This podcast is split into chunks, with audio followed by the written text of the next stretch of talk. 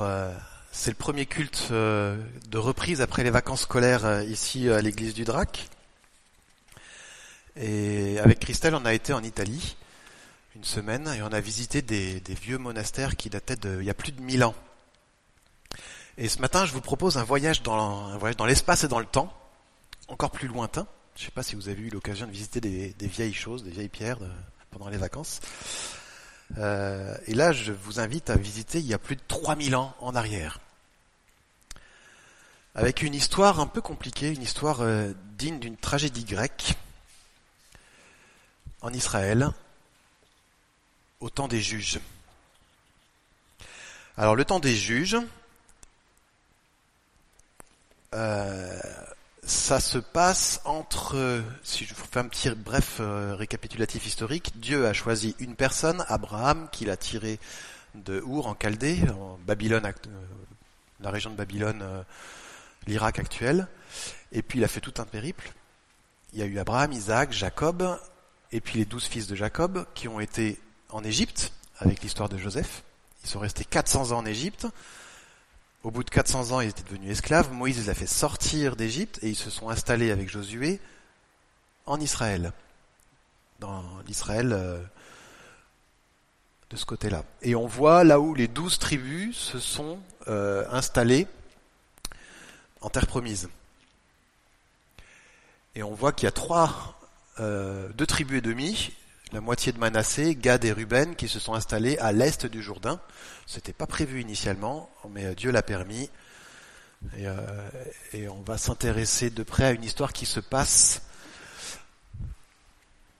dans cette région-là, Manassé, et en particulier sur un plateau qui s'appelle Galaad. Une période un peu troublée parce que le peuple d'Israël s'est installé dans ce pays-là mais euh, un peu en ordre dispersé. C'est-à-dire que chacune des tribus est maître chez elle. Il n'y a pas d'autorité unique, à part éventuellement Dieu. Euh, et c'est une période un peu moyenâgeuse jusqu'à l'arrivée de, Saül et David, où finalement on pourrait la comparer un peu à notre Moyen Âge actuel, où, les seigneurs se font la guerre un peu entre, eux et où il y a sans arrêt des, batailles à droite, à gauche, à l'intérieur d'Israël et aussi avec les voisins d'Israël. Voilà pour le contexte. Et maintenant, je vous invite à ouvrir vos Bibles dans le livre des Juges au chapitre 11. Juges, chapitre 11. C'est juste après Josué, c'est le euh, septième livre de la Bible. Genèse, Exode, Lévitique, Nombre, Deutéronome, Josué, Juge. Et c'est l'histoire de Jephthé.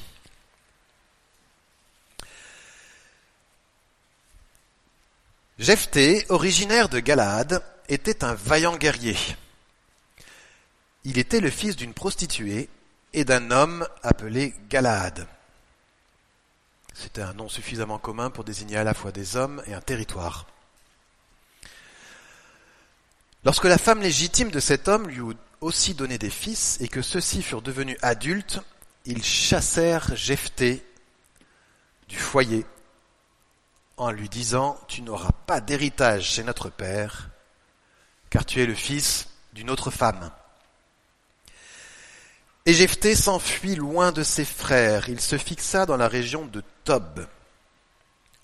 Tob, on pense que c'est en dehors du, territoire d'Israël, dans le grand carré blanc vers Damas, pas très loin de la Syrie. Bientôt toute une bande d'aventuriers se regroupa autour de lui pour entreprendre des raids avec lui. C'est à cette période que les Ammonites firent la guerre à Israël.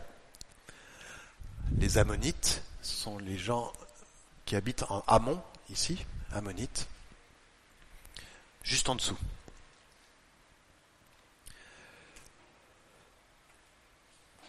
Quand ils attaquèrent les Israélites, les responsables de Galaad allèrent chercher Jephthé dans la région de Tob et lui dirent Viens prendre le commandement de nos troupes pour que nous combattions les Ammonites. Et Jephthé leur répondit Vous m'avez haï Et vous m'avez chassé de chez mon père. Comment osez-vous faire appel à moi maintenant que vous êtes dans la détresse? Les responsables reprirent.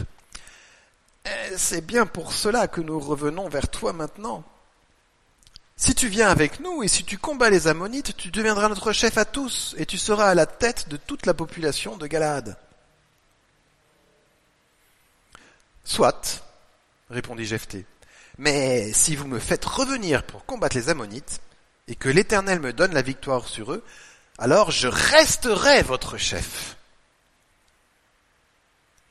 Alors les responsables de Galade lui déclarèrent, L'Éternel en est témoin, qu'il nous punisse si nous ne faisons pas ce que tu as dit. Alors Jephthé partit avec les responsables de Galaad. Le peuple le nomma chef et le mit à la tête des troupes. Jephthé répéta les termes de l'accord conclu avec les responsables devant l'Éternel à Mitzpah.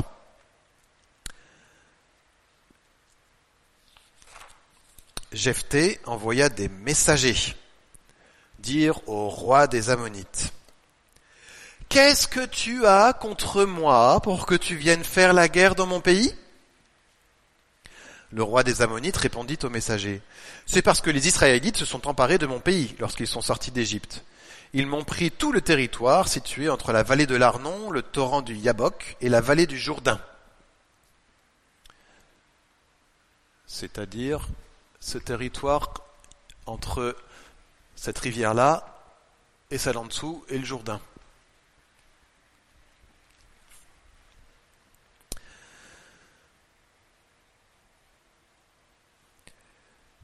Et donc le roi des Ammonites répond Rends-les-moi maintenant de bon gré.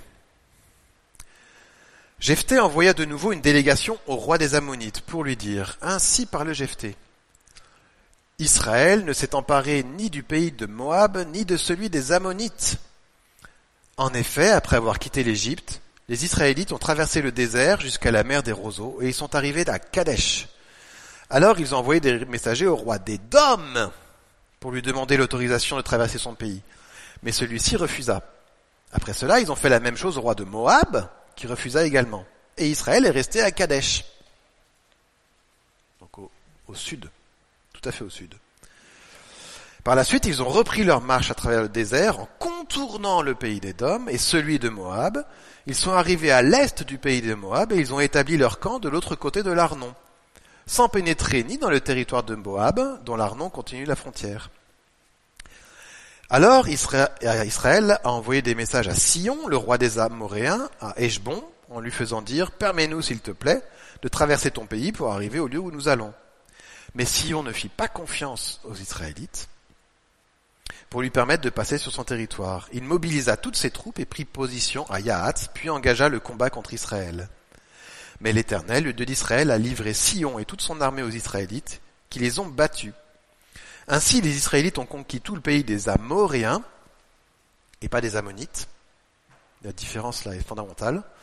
Qui habitaient dans cette contrée.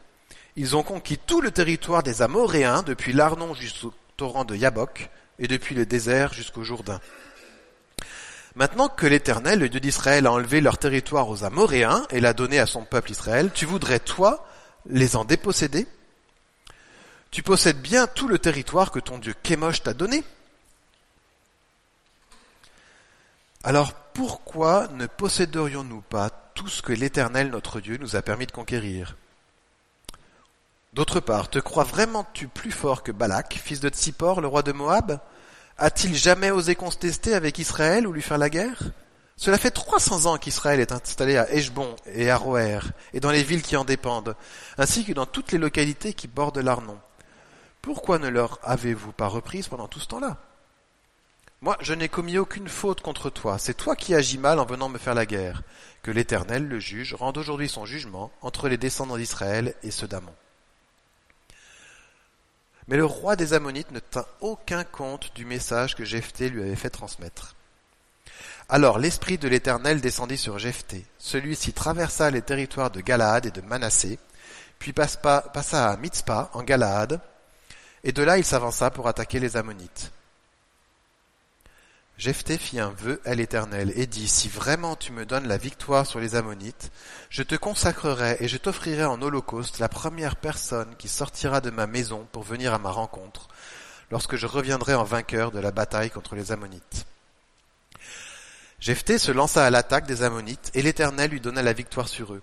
Il leur infligea de lourdes pertes dans vingt bourgs situés entre Aroer et Minite et jusqu'à la région d'Abel-Kérarim. Ce fut une très grande défaite pour les Ammonites qui furent ainsi affaiblis par les Israélites. Après la bataille, Jephthé retourna chez lui à Mitzpah. Et voici que sa fille sortit à sa rencontre en dansant au rythme des tambourins. C'était son unique enfant. À part elle, il n'avait ni fils ni fille. Et dès qu'il l'aperçut, il déchira ses vêtements et s'écria Ah, ma fille, tu m'accables de chagrin. Faut-il que ce soit toi qui causes mon désespoir? J'ai donné ma parole à l'Éternel et je ne puis revenir sur ma promesse. Elle lui dit, Mon père, si tu as donné ta parole à l'Éternel, agis envers moi comme tu l'as promis, puisque l'Éternel a réglé leur compte aux Ammonites, tes ennemis. Puis elle ajouta, Je ne te demande qu'une chose, accorde-moi un délai de deux mois. J'irai avec mes amis dans les montagnes pour y pleurer de ce qu'il me faille mourir avant d'avoir été marié. Jephthé lui dit Va, et la laissa partir pour deux mois.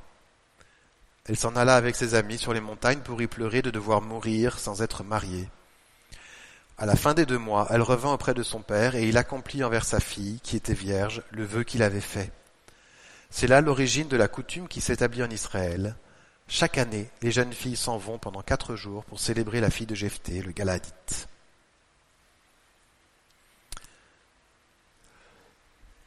Jusqu'ici, notre lecture.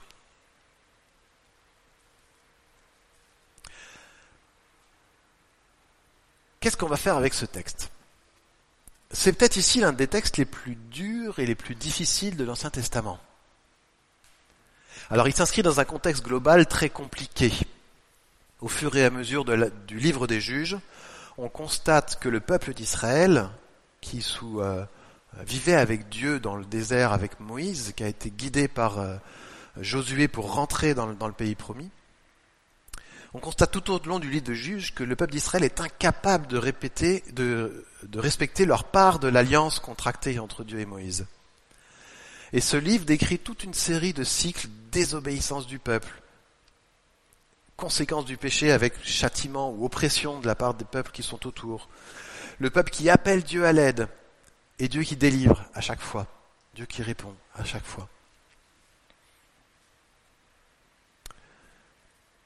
Mais on sent tout au long du livre des juges qu'il y a une, sorte de, dégénérescence de plus en plus prononcée et de péché plus en plus prégnant dans le peuple d'Israël. Ce texte s'inscrit dans ce contexte.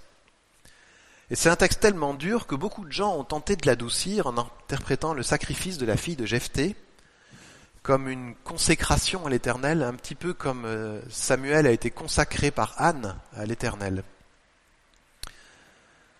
Ces interprétations-là me semblent erronées. En effet, le peuple parle bien d'holocauste, à savoir un sacrifice complet, ce qui est une pratique païenne, on est bien d'accord, et une abomination au regard de la loi de Moïse. Et il me semble qu'essayer d'adoucir le texte biblique avec une interprétation comme celle-là n'est pas juste. On n'a pas à défendre le texte biblique par des stratagèmes un peu bizarres. Plus simplement, je pense que, comme c'est le cas avec beaucoup de personnages bibliques, la Bible présente Jephthé avec tous ses problèmes et ses faiblesses comme l'instrument choisi à ce moment-là, à un moment particulièrement troublé de l'histoire des juges. Alors pourquoi, pourquoi ce texte-là est dans la Bible et surtout, qu'est-ce qu'on peut en retirer aujourd'hui? Alors je ne vais pas vous parler de l'importance de tenir ses promesses, parce que je ne pense pas que ce soit une, bonne idée. En tout cas ici, ça ne l'est pas.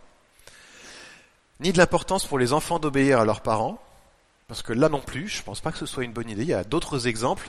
Un exemple un peu similaire entre euh, Jonathan et Saül, où Jonathan euh, dit non mais c'est complètement idiot ce que dit Saül, on ne va pas faire ça. Et là, la Bible donne clairement raison à Jonathan et pas à Saül.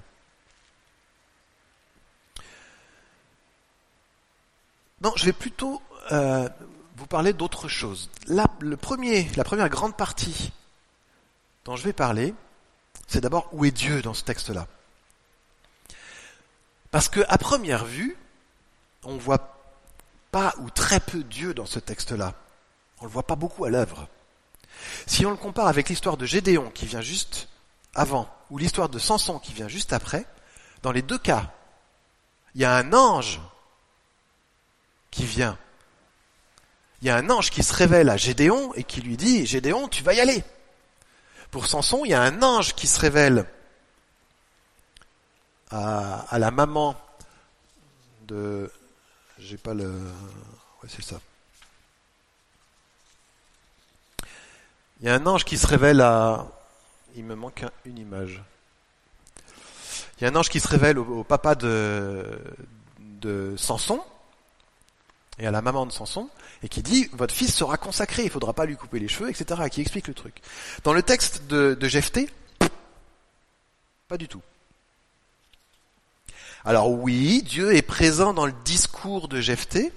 Jephthé rappelle tout l'historique, que c'est Dieu qui a donné le pays promis à, à Israël, etc mais on le voit très peu actif. Il apparaît discrètement dans deux versets où on dit que l'Esprit de l'Éternel vient reposer sur Jephthé et qu'il lui accorde la victoire. C'est tout.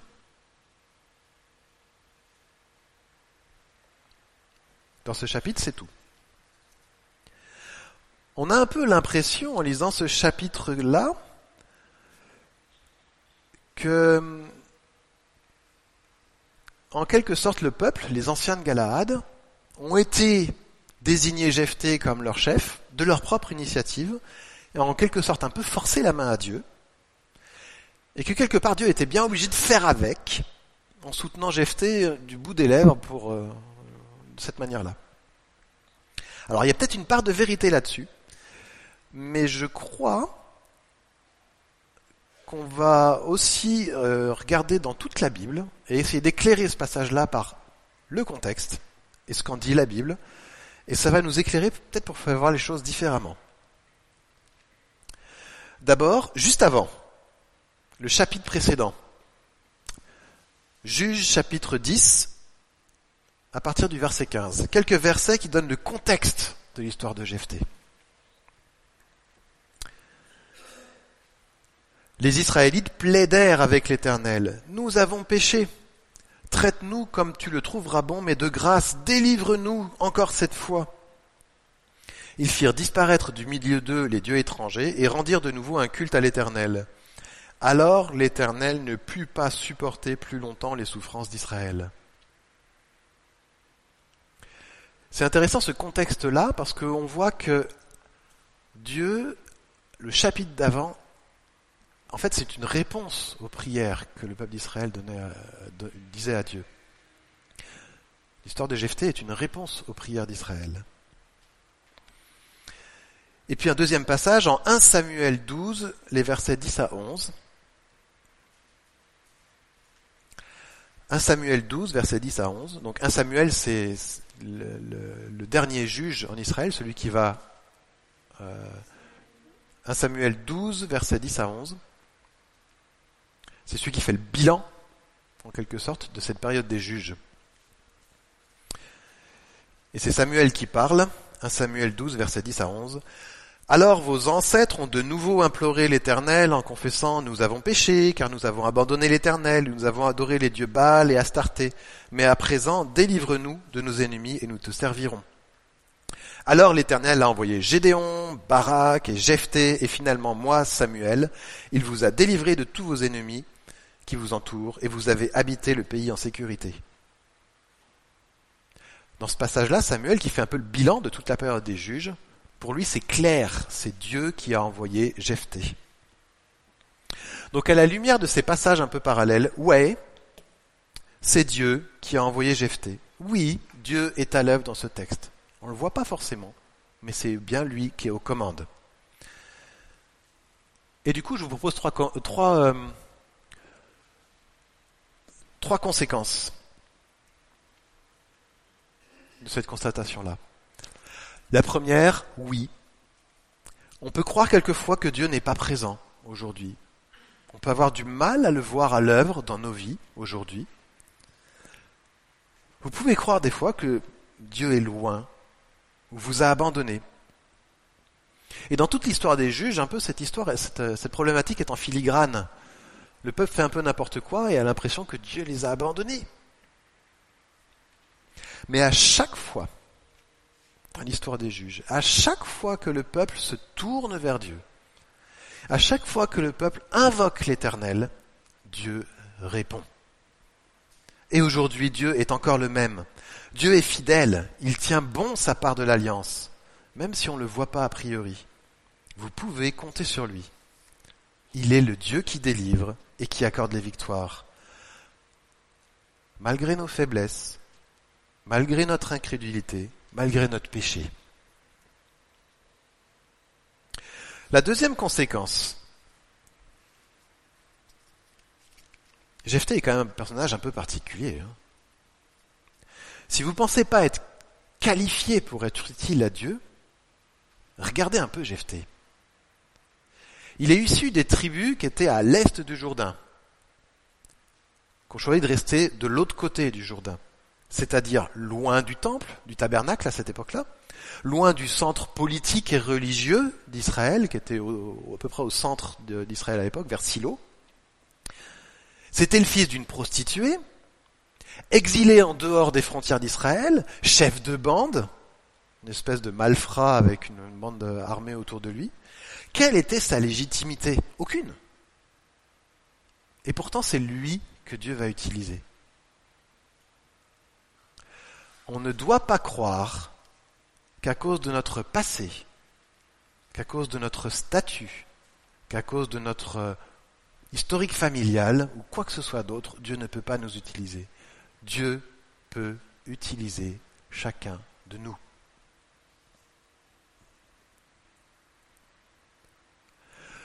Troisième conséquence, et cette fois-ci communautaire. Si Dieu peut utiliser chacun de nous, alors en tant qu'Église, on doit veiller aussi à cette réalité. Et ça nous amène à devoir faire attention à la manière dont on traite nos frères et sœurs. Je vais vous donner un exemple réel, vécu dans une église. Pas dans celle-là, je vous rassure. J'ai une amie qui n'était pas chrétienne à l'époque, mais qui participait à un groupe de jeunes dans une église. Alors elle ne faisait pas vraiment partie du noyau dur, mais elle voyait la, joie de ces jeunes à se rencontrer, à se retrouver, la, la communion fraternelle qui les unissait. Et ça, c'est la famille de Dieu en action. Et ça donne envie, ces amitiés, ça donne envie de voir cette communion fraternelle. Faire partie de la famille, elle en avait envie elle aussi. Et puis elle a continué son cheminement. Elle a appris à connaître celui qui rend possible cette communion fraternelle-là. Celui qui permet cette unité, le Dieu vivant. Et au bout d'un moment, elle a demandé le baptême. Elle a été baptisée en même temps que plusieurs jeunes de ce groupe de jeunes. Et le jour de son baptême, les jeunes ont organisé une fête pour leurs amis avec des cadeaux elle n'était pas invitée.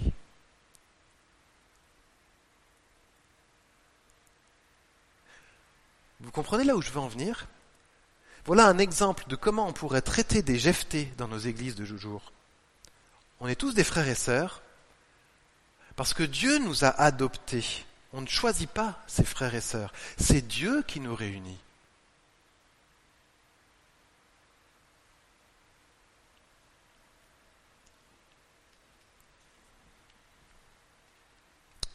prenons soin les uns des autres. Deuxième grande partie. Jephthé. Un bonhomme singulier. Hein à la lecture de ce texte, on peut voir que Jephthé est un personnage tout à fait particulier. Son histoire personnelle fait qu'il a développé certaines qualités, peut-être euh, des qualités guerrières en tant que chef de bande, chef de guerre, peut-être aussi une certaine ténacité, savoir tenir bon dans l'épreuve, mais elle révèle aussi de grandes faiblesses, qui n'en a pas? Et encore, je vous ai pas lu ce matin le chapitre 12 des juges. Je vous laisserai le lire à la maison, vous verrez, c'est pas glorieux. Il a une connaissance de l'histoire d'Israël et du rôle que Dieu a mené dans la conquête du territoire d'Israël. Il a des qualités de négociateur remarquables. Il a une connaissance théorico-historique de Dieu. Mais où est sa relation avec lui?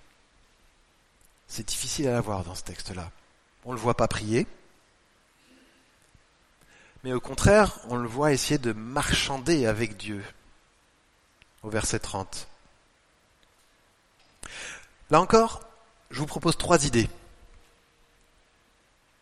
Première idée, une relation, ça se cultive. Une relation avec Dieu, ça se cultive.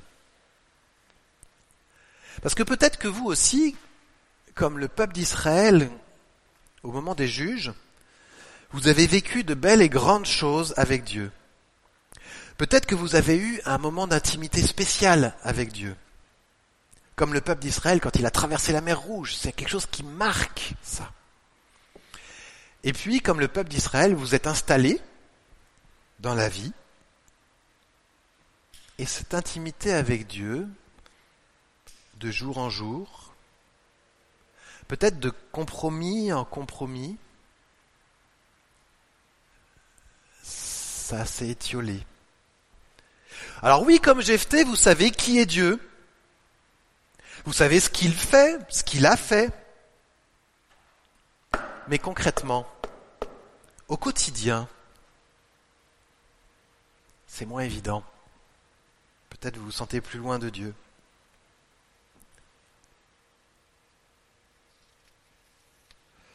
Alors que faire? D'abord, ce texte nous rappelle que Dieu n'est pas loin. Dieu répond. Prendre conscience aussi que Dieu s'est fait proche de nous, encore plus proche en Jésus-Christ. Il veut développer une relation avec nous, être un père et que nous soyons ses enfants.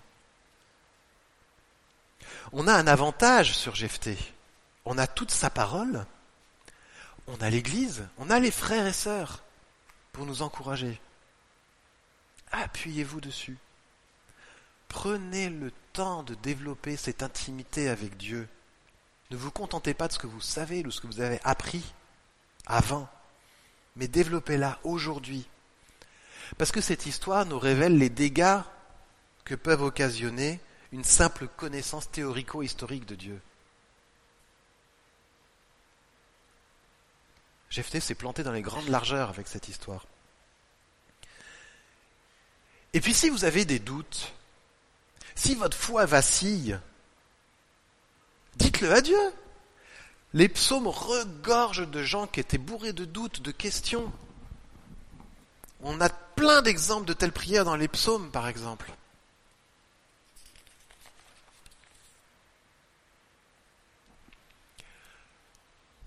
Deuxième idée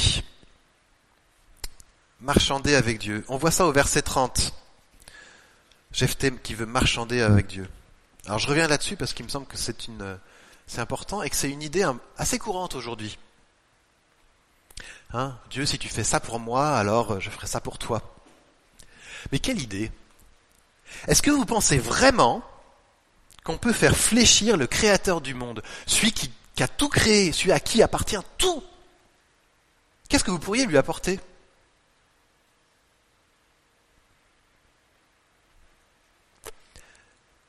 Quel contrat on peut faire avec Dieu où Dieu ressortirait gagnant?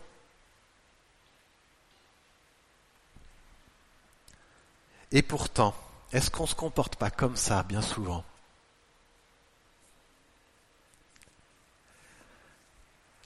De plus, c'est assez ironique de voir la conséquence de ce marchandage dans la vie de Jephthé. Au début du passage, Jephthé est chassé par ses frères, chassé de son héritage. Et il fait tout pour rétablir ses droits quand les anciennes Galades viennent le voir, pour rétablir son héritage, sa place au sein du peuple d'Israël. Il voulait tellement regagner sa place au sein du peuple, être reconnu, avoir un nom, une postérité, que finalement il sacrifie son héritage. Il sacrifie sa fille là-dessus. Ça me fait penser un peu au verset dans Romains qui dit que euh, Dieu nous a livrés à nos désirs et nos passions. Pour nous aujourd'hui, qu'est-ce que ça veut dire? Quelquefois, à force de vouloir tellement une chose, on finit par la perdre. On connaît tous ces histoires euh, de gens qui, euh, à force de mettre les priorités au mauvais endroit, on, finit complètement en dehors des clous. Des gens qui ont mis tellement leur travail en priorité qu'ils ont fini en burn-out. Des gens qui ont, euh, à force de vouloir s'enrichir, euh, finissent par vivre dans des taudis sans électricité. C'était le film avec Danny Boone, comment il s'appelle ce film-là, le film de l'avare, là, où, finalement il vit comme un pauvre. On, on, connaît tous des gens qui, par amour, ont mis tellement la pression sur leurs enfants que la relation avec les enfants est devenue invivable et qu'ils ont fini par perdre leurs enfants.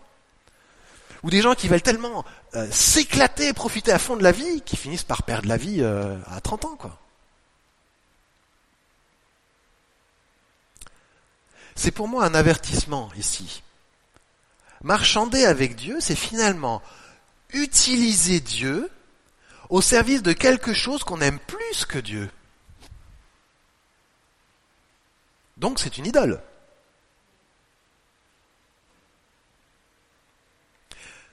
Cherchez d'abord le royaume de Dieu et tout ça vous sera donné par-dessus. C'est dans Matthieu 6, verset 33.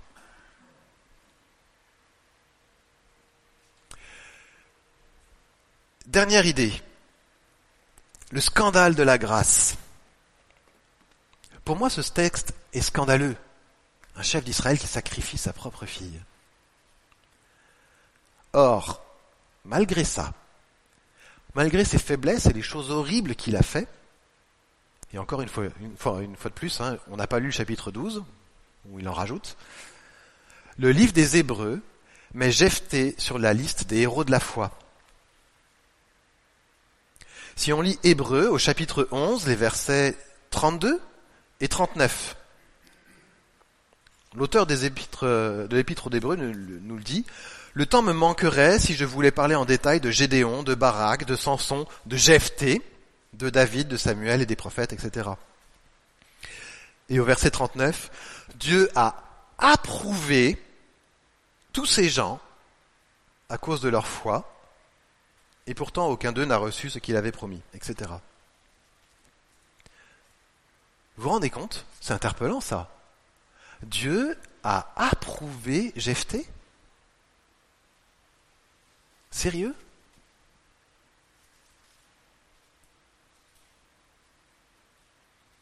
Il a tué sa propre fille, et en plus, après avoir reçu une victoire au nom de Dieu.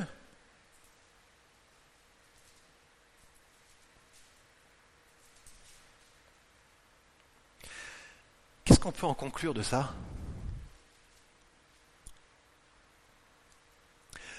On peut en conclure plusieurs choses. D'abord que la Bible ne cache pas la complexité du cœur humain. Ouais, on est comme ça.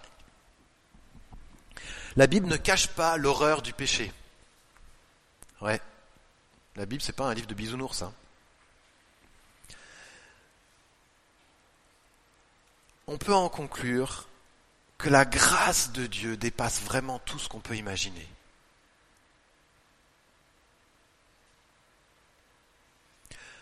Peut-être que vous connaissez dans votre entourage un chrétien, des chrétiens, qui a fait des choses horribles. Peut-être que vous serez tenté de vous dire, il se dit chrétien, mais après tout ce qu'il a fait, on peut en douter. Peut-être. Alors je ne vous invite pas à être naïf, mais à laisser à Dieu le soin de juger. Et d'autre part, peut-être que vous, Peut-être que moi, j'ai fait aussi des choses dont je suis vraiment, vraiment, vraiment pas fier. Peut-être que vous avez des choses à vous faire pardonner.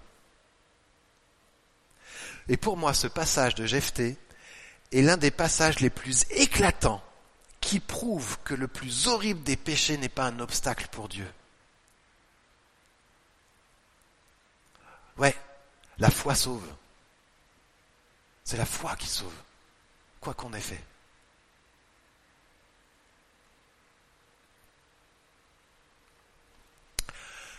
Alors, et pour nous aujourd'hui?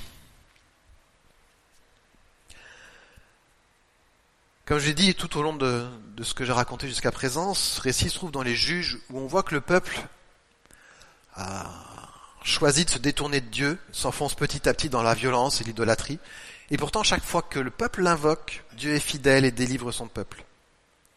Et à cette époque, Dieu a utilisé Samson, Jephthé, Gédéon, Samuel, etc. Cependant, si la délivrance a été effective à chaque fois, elle n'a été que partielle jamais définitive. Et pour nous aujourd'hui, la principale leçon pour moi de cette histoire, c'est qu'on ne doit pas être désarçonné par le péché chez les chrétiens, même chez un ancien, même chez un pasteur, même chez un homme de foi, parce que nous sommes dans un monde déchu. Je ne dis pas qu'il faut l'excuser, Juste qu'il ne faut pas se tromper de référence. On va relire dans Hébreu au chapitre 11 à partir du verset 39, le verset que j'ai cité tout à l'heure. Dieu a approuvé tous ces gens à cause de leur foi, et pourtant aucun d'eux n'a reçu ce qu'il leur avait promis. C'est que Dieu avait prévu quelque chose de meilleur pour nous.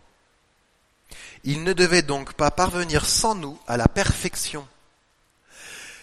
C'est pourquoi nous qui sommes entourés d'une telle foule de témoins, débarrassons-nous de tout fardeau et du péché qui nous cerne si facilement de tous côtés, et courons avec endurance l'épreuve qui nous est proposée.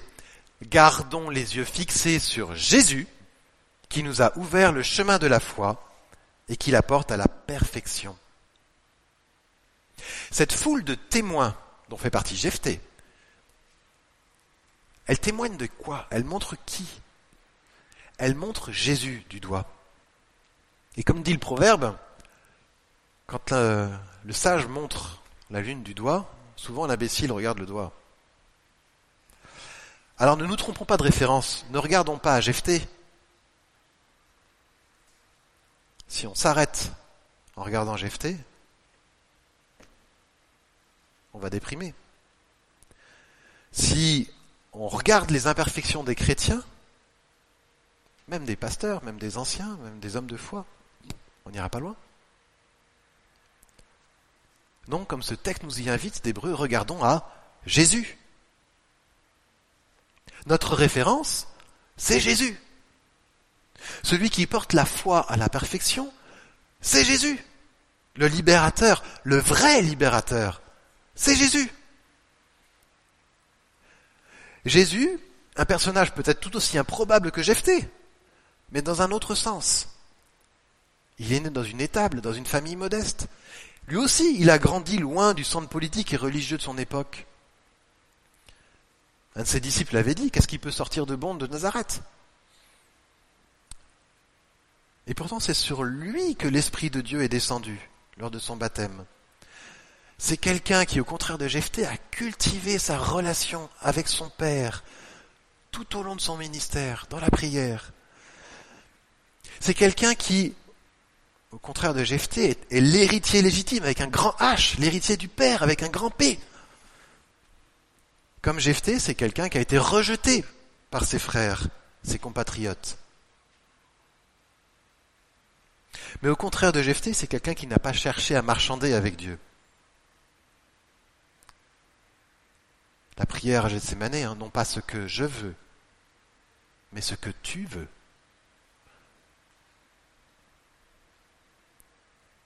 Jésus, c'est quelqu'un qui en conscience a tout sacrifié, y compris sa vie, pour nous libérer. Quelqu'un qui a remporté la victoire sur ce qui nous oppresse, la victoire définitive sur le péché et sur la mort. en regardant à Jésus, loin de nous déstabiliser, comme on pourrait le faire en regardant à c'est un vrai encouragement à la persévérance. Et là, je vais citer encore l'épître aux Hébreux, à nous débarrasser de tout fardeau et du péché qui nous cerne si facilement de tous côtés, et à courir avec endurance l'épreuve qui nous est proposée. Je vais conclure.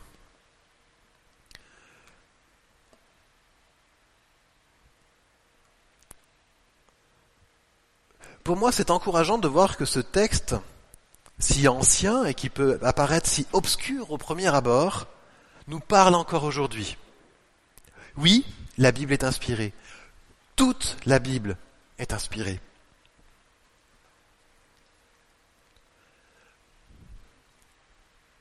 Oui, Dieu est aux commandes, hier comme aujourd'hui.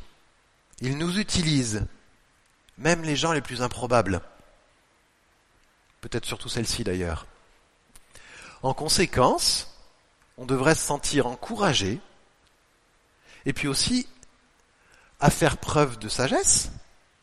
Si Dieu peut m'utiliser, alors c'est peut-être une bonne occasion de se former aussi, de cultiver la relation que j'ai avec Dieu, et un encouragement aussi à vivre de bonnes relations avec les frères et sœurs dans l'Église.